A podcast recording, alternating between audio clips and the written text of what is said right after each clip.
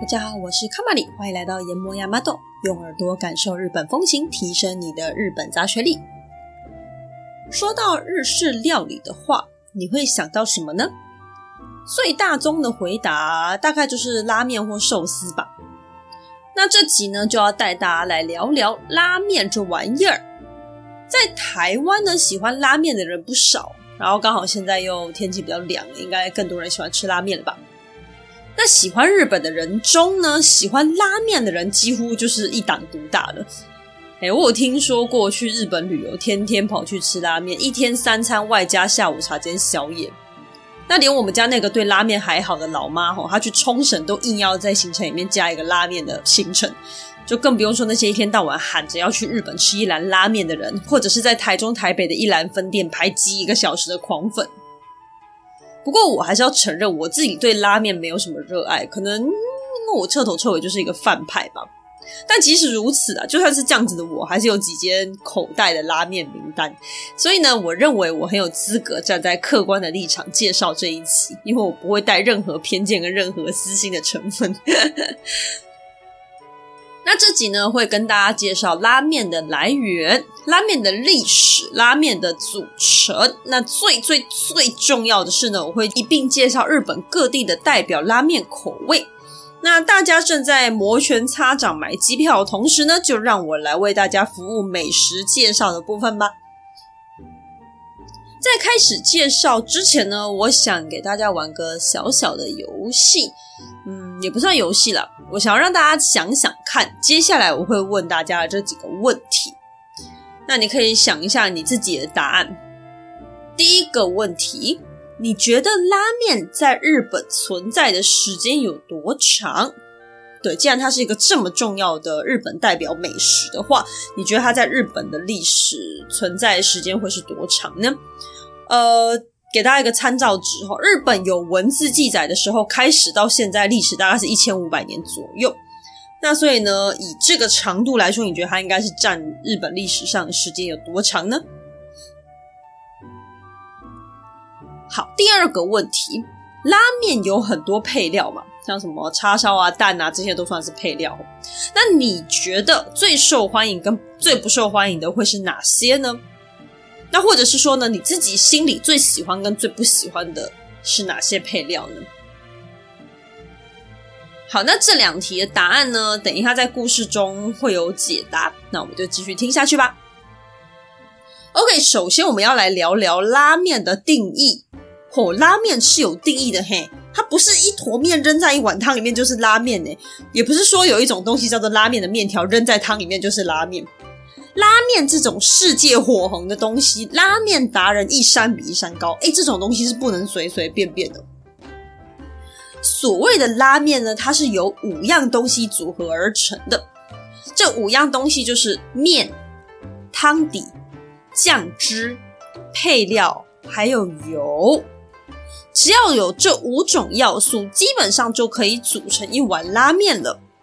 而以同样的呢，你只要改变这五种要素，就可以做出各式各样不同的拉面。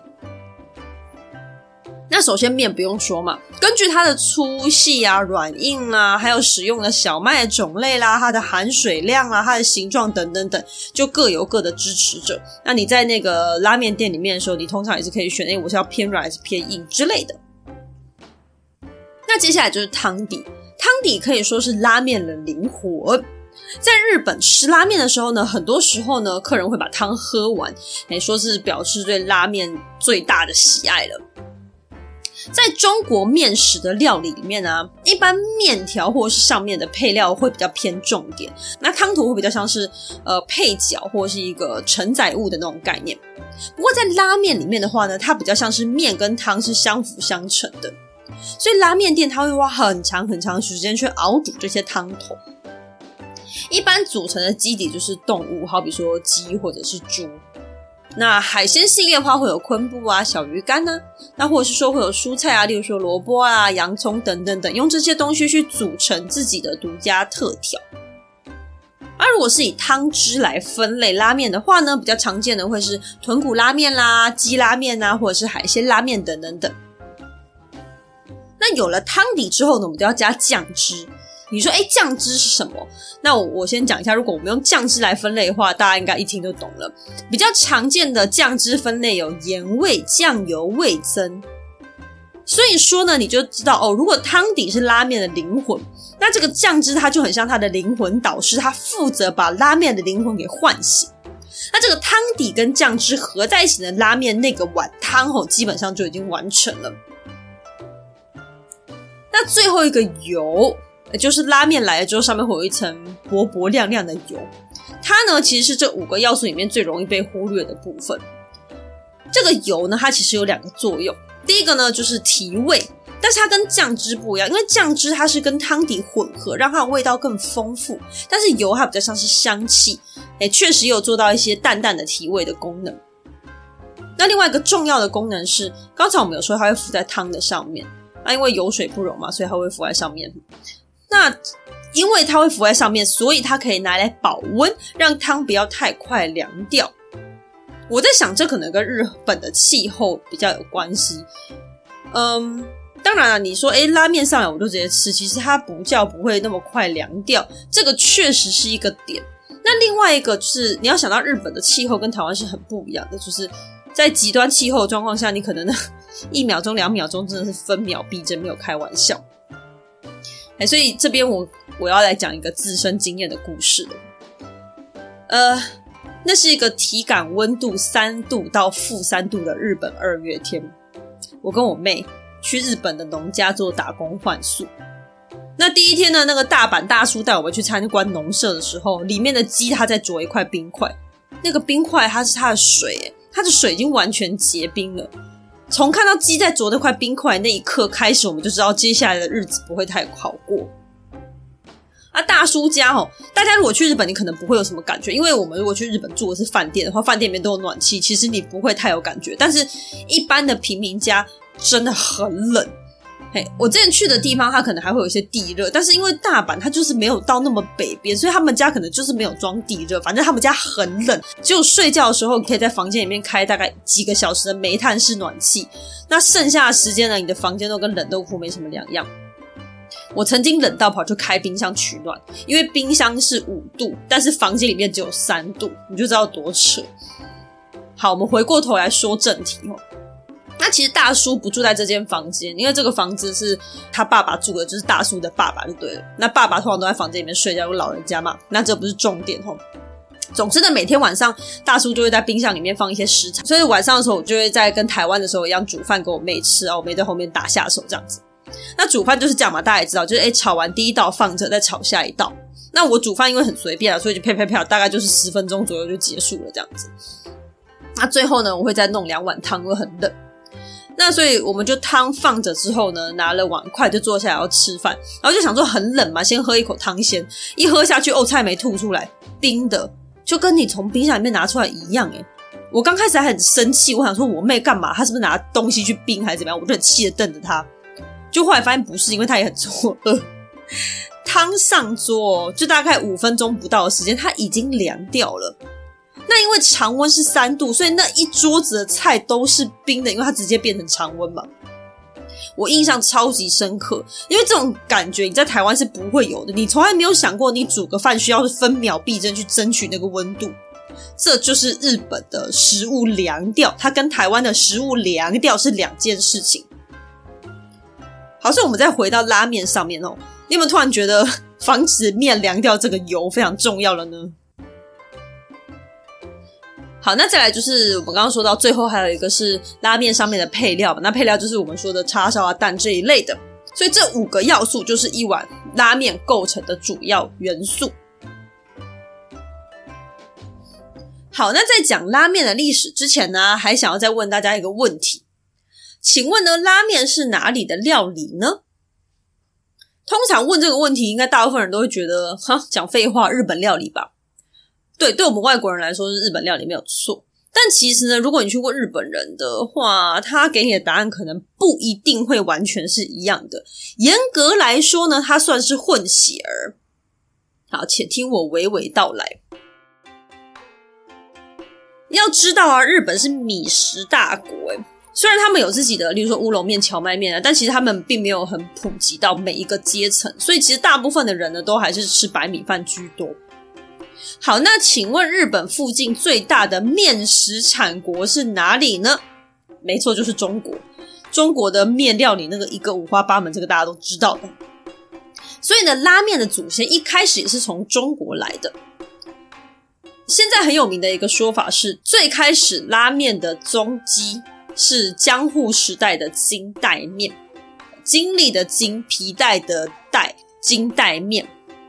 那现在很有名的那个说法，就是最开始吃到拉面的这个人呢，他叫做德川光国，他是一个江户时期的大名。那大名呢，就是当时拥有大片领地的地主，他有点像是诸侯国或贵族国的概念呢、那所以这个德川光国，他就是这个诸侯，有一方土地可以自己管理的那种诸侯这样子。那这个德川光国呢，它的国比较特别，它的国是一个外面一样是外面那个框，正方形那个框。里面是一个“儿”注音符号的“儿”，再加上一个方方正正的“方”。这个字呢，听说是中国汉字的“国”这个字的古字啊。好，但是德川光国这个字我们都很陌生，这个名字我们都很陌生。它的另外一个名字呢，应该就比较多人听过了，叫做水户黄门。好，所以接下来我就称它为水户黄门，这个大家比较熟悉的名字吧。水户黄门呢，据说是第一个吃到拉面的人。那故事是这样的，水户黄门呢，他很喜欢中国的儒学，就是孔子、孟子说的那个儒家的那个儒学。那那个时候，儒学的大本营就是我们的中国，它刚好处在一个明朝要灭亡的时代，所以很多学者就纷纷逃往海外。那日本就是很重要的一个逃亡地嘛。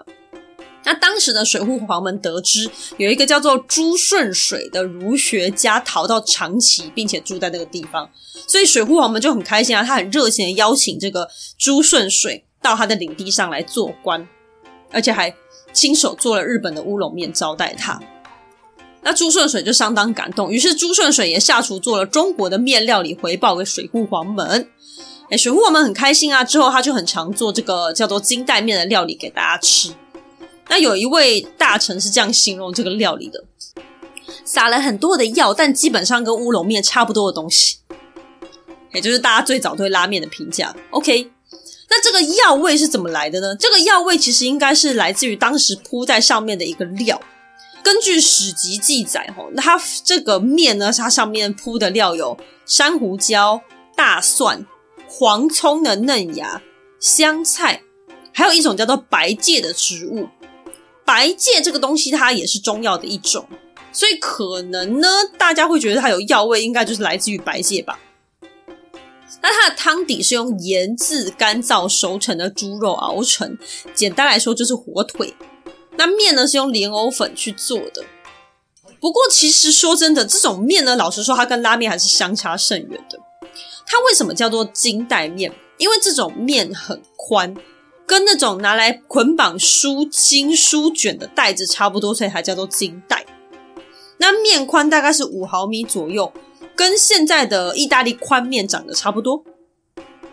这种面的话，我们台湾人一般会想到的应该是刀削面或者是宽面条这种感觉。嘿，所以这种东西其实严格来说，它还是中国料理，因为毕竟就是朱顺水做的，他就是一个中国人呐、所以水户黄门是第一个吃拉面的人。这个故事呢，其实它真的也只是一个噱头。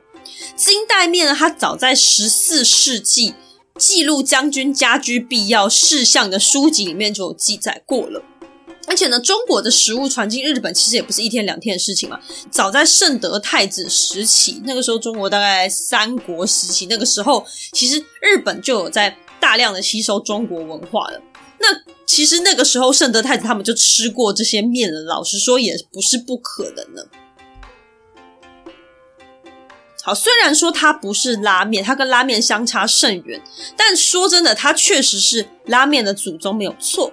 所以呢，日本人说拉面是中日混血儿，就像我们刚刚讲的故事里面一样，拉面的始祖它还是来自于中国的面食。那拉面真正出现的时间呢，是接下来开始。一八五八年，日本结束了将近两百年的锁国，也就是江户时代结束了，进入明治时期。那这个一开国门的时候，外国人就带着他们的各种外国五花八门的文化，迫不及待冲入日本。那当然啦，除了西洋文化之外呢，中国文化也是其中一个冲入日本大门的一员。所以从那个时候开始，日本就陆陆续续开了非常多家的中华料理店。那那个时候的里面卖的面料里被叫做南京荞麦面 （Nankyo Soba）。而真正奠定了拉面基础的是一九一零年，明治四十三年的时候，在东京浅草开了一家叫做来来轩的中华料理店。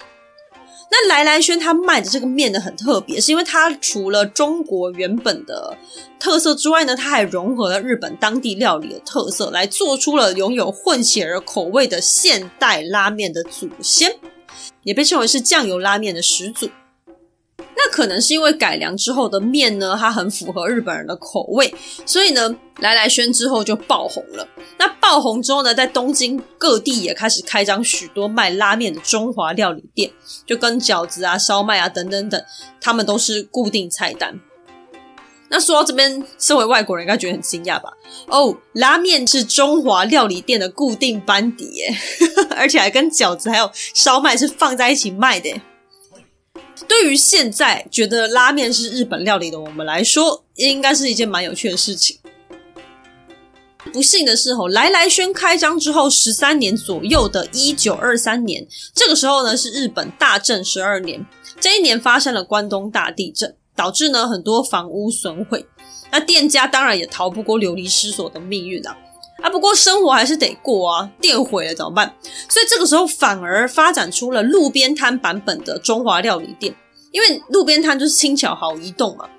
那随着这个路边摊的增加呢，拉面文化也开始逐渐往东京以外的地方扩展。再来呢，因为路边摊它可以准备的料理有限嘛，不像店面可以诶常常一串的菜单让你随便选。所以逐渐呢，这些路边摊就开始从中华料理店转型为拉面专卖店。之后呢，一九二三年第二次世界大战之后，日本也有参战嘛，所以当然拉面店就逼不得已关了很多间啊。不过二战结束之后呢，随着日本人逐渐返国，拉面文化又开始逐渐重新站了起来。但是拉面呢，真正渗透到家庭的每一个角落，必须要感谢的是。比路边摊更方便的那个东西，它就是被称为方便面的泡面。泡面呢，在日文的名字先给大家介绍一下哦，叫做 instant ramen 或者是 cup ramen。那这两个字直翻为中文就是即食拉面或者是杯拉面。就你光听这个名字就知道，呃，它跟拉面有很大的渊源。一九五八年的大阪，世界第一碗泡面问世了。这个泡面呢，就是日清食品公司发明的日清鸡拉面。这件事情很值得台湾人骄傲啊！你说，哎，关台湾人什么事啊？什么东西？嘿，因为呢，日清食品的创办人他叫做安藤百福，安藤百福是台湾人，他的本名叫做吴百福，他是一个嘉义人。那吴百福二十三岁的时候才去日本工作，那那个时候他就看到日本人对拉面的疯狂，还有拉面店门口大排长龙的情景，以此为契机，就发明了这种在家里面也可以吃到的拉面。这个东西就是日清鸡拉面。哦，有没有突然觉得很感动哦？现在开始可以把窗户打开，对着外面大喊：“世界第一碗拉面是台湾人发明的啦，送啊！”所以呢，我还是支持台湾泡面哦。我觉得台湾泡面就是全世界最好吃的，满汉大餐万岁！呃，没有业配。然后回到我们的拉面的主题哦。那日清拉面发明之后呢，拉面这个名词呢也就被正式的定下来了。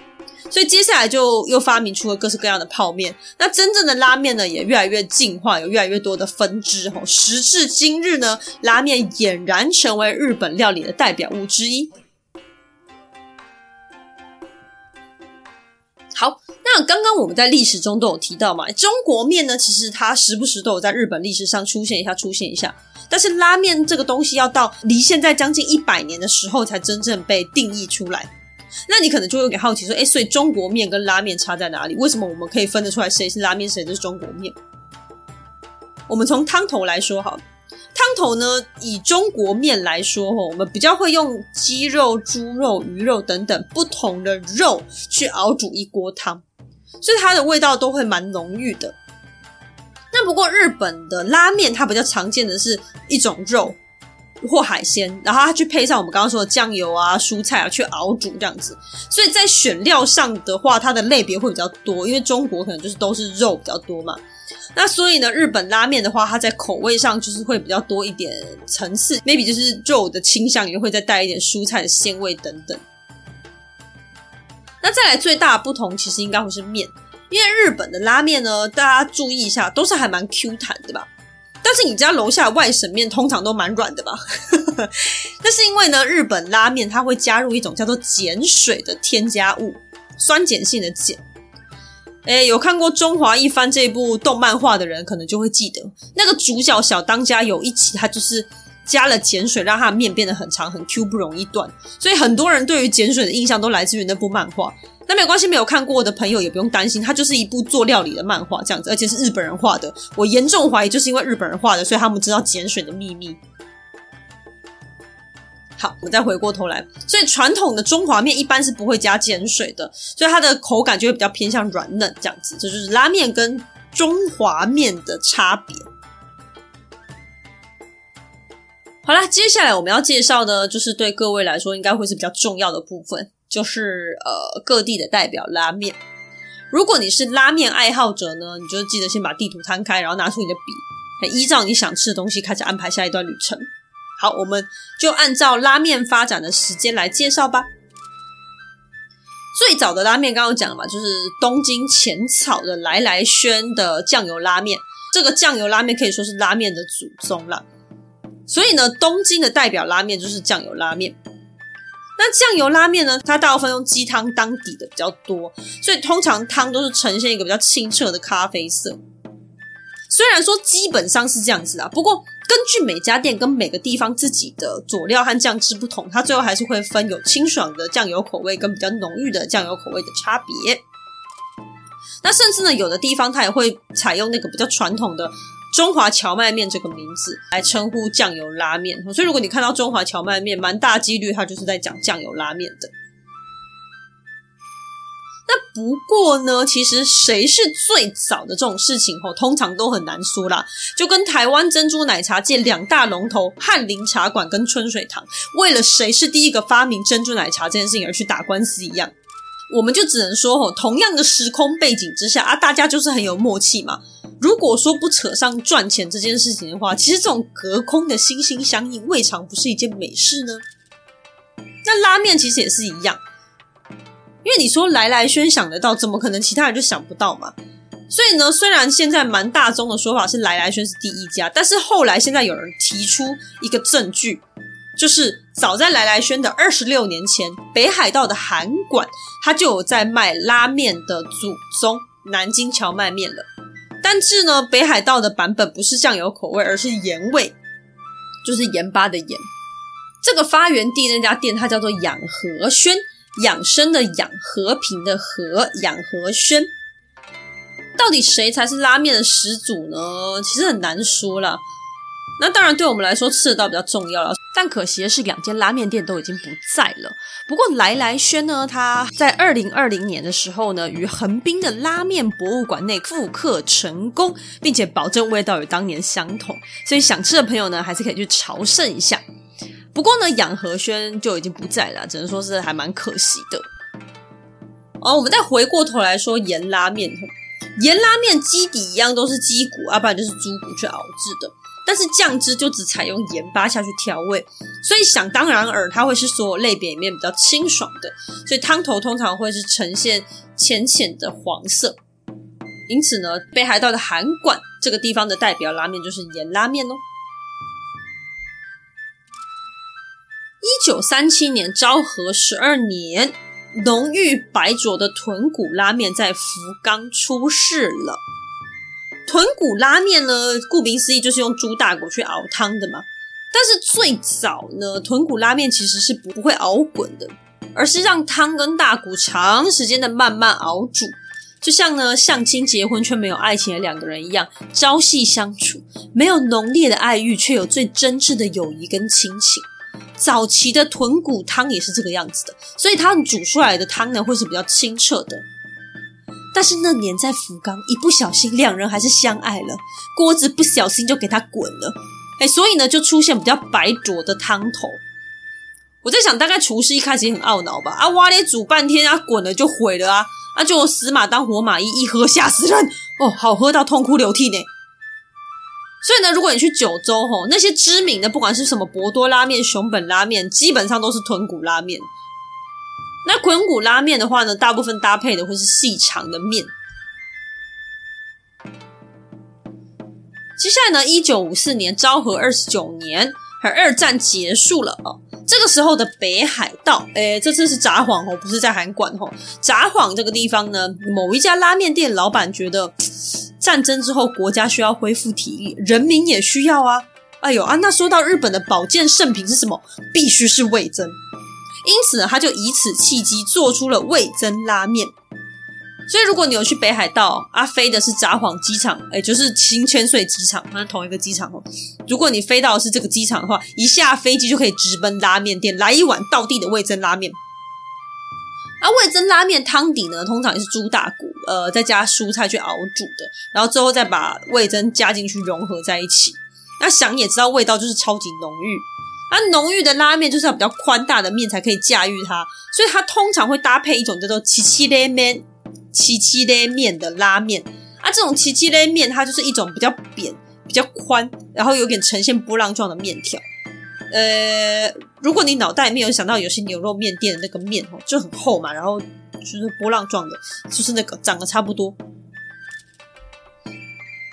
好，那以上就是。各大地方的各大拉面代表地啊，那这个当然就是比较针对某些地区的比较早期的。那当然后来可能某些地区它就会再衍生出他们自己的拉面文化，那也不用太纠结了。其实，因为现在就是交通很方便嘛，人口在流动啊，所以其实每个地方都有很好吃的拉面。我是觉得，就是你也不用说啊，所以我们去东京就只能吃酱油拉面吗？是也没有啦，其他拉面也是很好吃。啊，不过呢，就是如果你有去到这些地方的话，你也可以去试试看，就是比较道地的味道这样子。好，那介绍完了口味之后呢，我要带大家来看一下拉面的配料。哎，你说，哎，配料，配料有什么好重要的？哎，配料很重要。哎，该怎么讲啊？这个配料呢，就是它除了呃严重影响你吃东西的心情之外呢，我觉得它可以看出店家到底用不用心这件事情，尤其是在台湾。你想一下哦，你有一天想吃稍微道地一点的日式料理的时候，你却在亲子洞上面看到青江菜或小黄瓜丝，当场泪流满面。我这几天才听到一个故事，就是我有个朋友兴冲冲去吃了一碗要价五百元的生鱼片盖饭。呃，这家店在南部啦，我是觉得在南部这个价钱应该算是不错的盖饭了。然后那家店家很漂亮，他是他的照片都是那种很倒地的日式寿司店的形象，然后那个老板那边捏那个寿司，看起来就很专业。Google 评价是四点八颗星，然后那个朋友就很开心，他兴冲冲的去了。结果呢，来了之后那个量很少啊，鱼可能还会透光很薄啊，这个就不说了哈。压垮他最后一道心理防线的是，这个盖饭上面放了玉米罐头里面的玉米。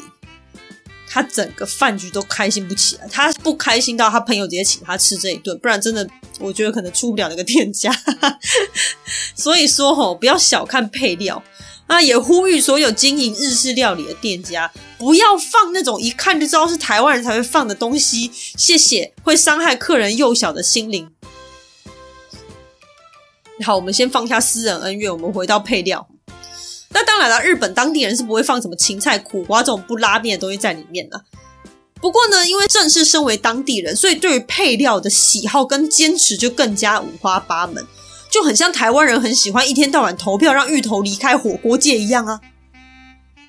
好，我们接下来就来揭晓日本人最喜欢的三大配料跟应该去死的边缘配料吧。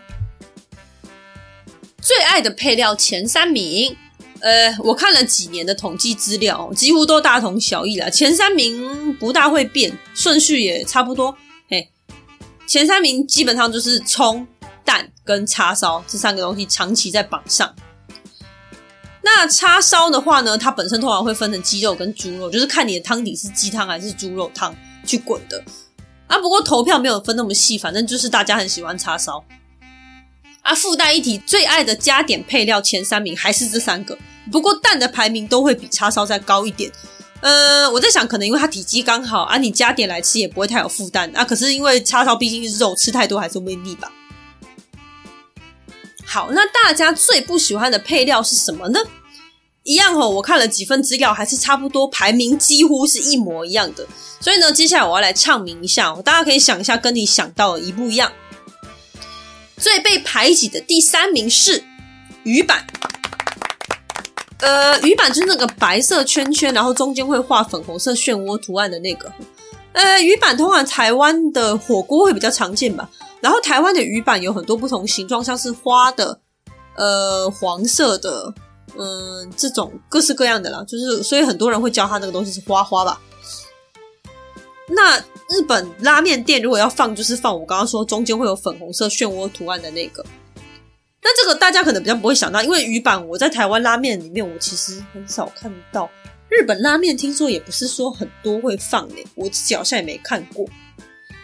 好，不喜欢的原因有，我不不懂放在里面的意义是什么诶？呃，看起来又廉价又很薄，呃，觉得不需要。中间那个图案画成漩涡状，那又怎么样？说真的，日本人骂起来是很凶。他讲一讲，我都粤语版感到难过。画成漩涡状，为什么要被攻击啊？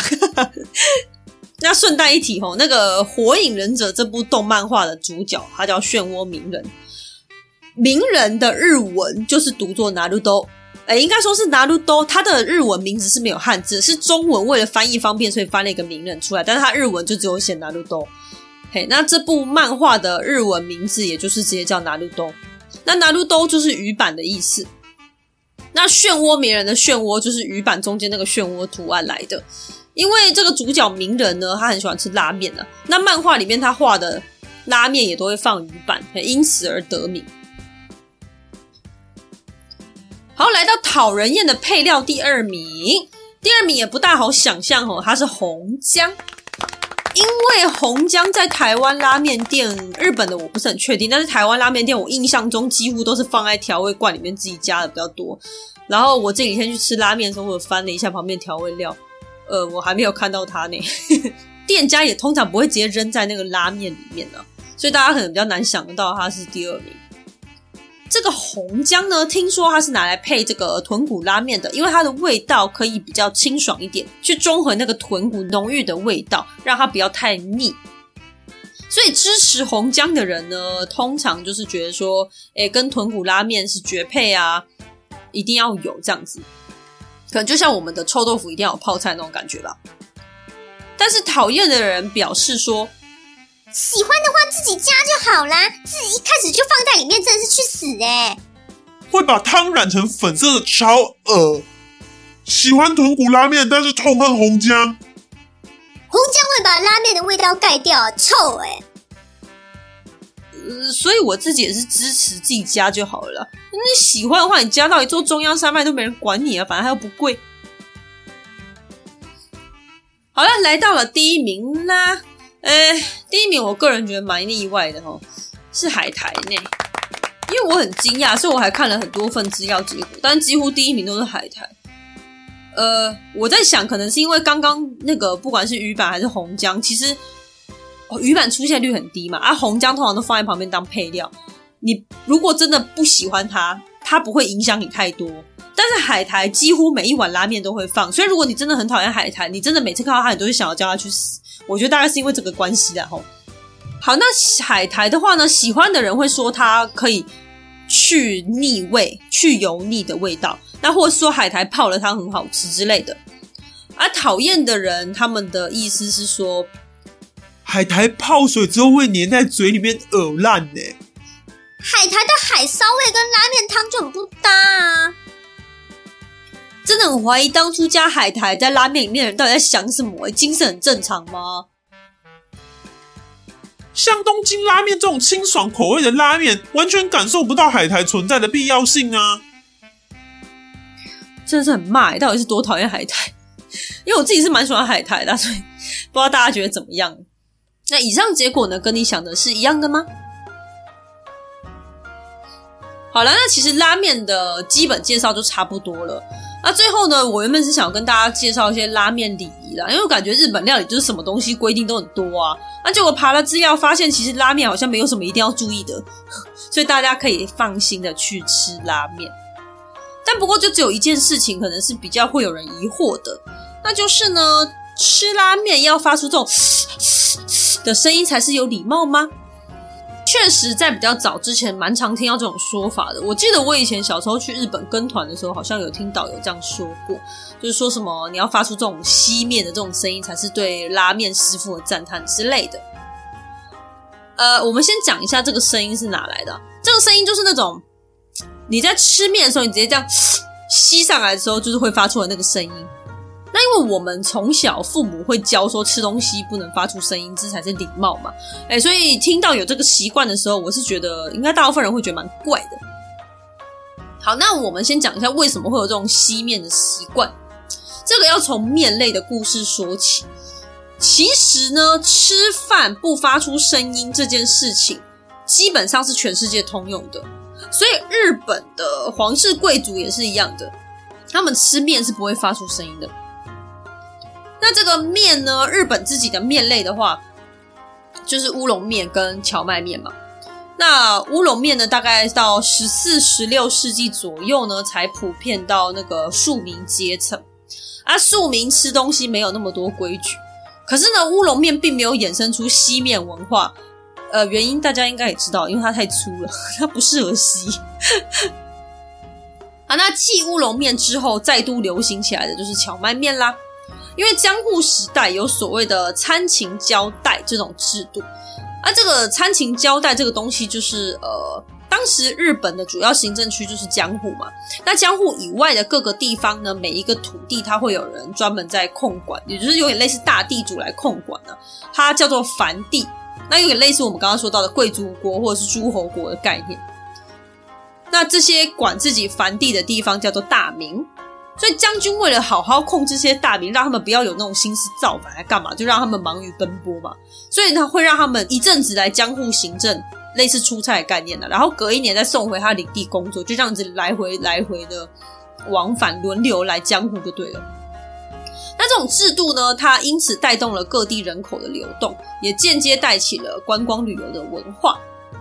所以江户城里面来出差、来旅游的很多嘛，那有的是一整批人过来，有的是自己一个人过来都有，所以外食就变得很方便，因为这里不是你家，你可能都住在那种旅馆或者是那种民宿之类的。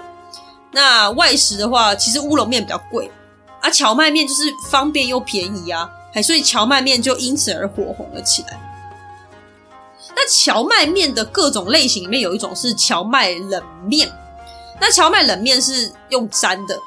啊，用沾的就是顾名思义，就是它会有一碗面嘛，然后旁边会有个酱汁，那你就是沾一沾之后，这样跟着和着一起吃这样子。啊，听说这个酱汁如果跟同空气一起同时吸入嘴里，会更有味道，所以这种吸面的文化就逐渐开始流行起来了。甚至呢，吃面发出声音这种吃法，还被称为为最精华的食用方式。那有的人就开始说，哎，那这是冷面啊，烫的东西不是会被烫到吗？呃，其实根据日本人自己的调查哦，快速吸面的同时还有散热的作用，因为你在吸的同时，它那个热度也快速的散去嘛。那好吃的秘诀是因为你在吸的同时，你的鼻子也会同时吸入香气，所以会让人产生更好吃的错觉，那种色香味俱全。那我们刚刚有讲嘛，就是呃。这个东西会流行，是因为它庶民化，因为一般老百姓没有那么多礼仪。那当时啊，确实贵族跟武士还是会觉得这种行为很低俗。可是因为老百姓可能还是占多数吧，我不在意啊。好，那就回到我们的问题，那我们去日本真的一定要发出声音才有礼貌吗？过去我是不知道的，但是我最近的话爬了一下文，嗯，他们的说法跟我当初听到很不一样。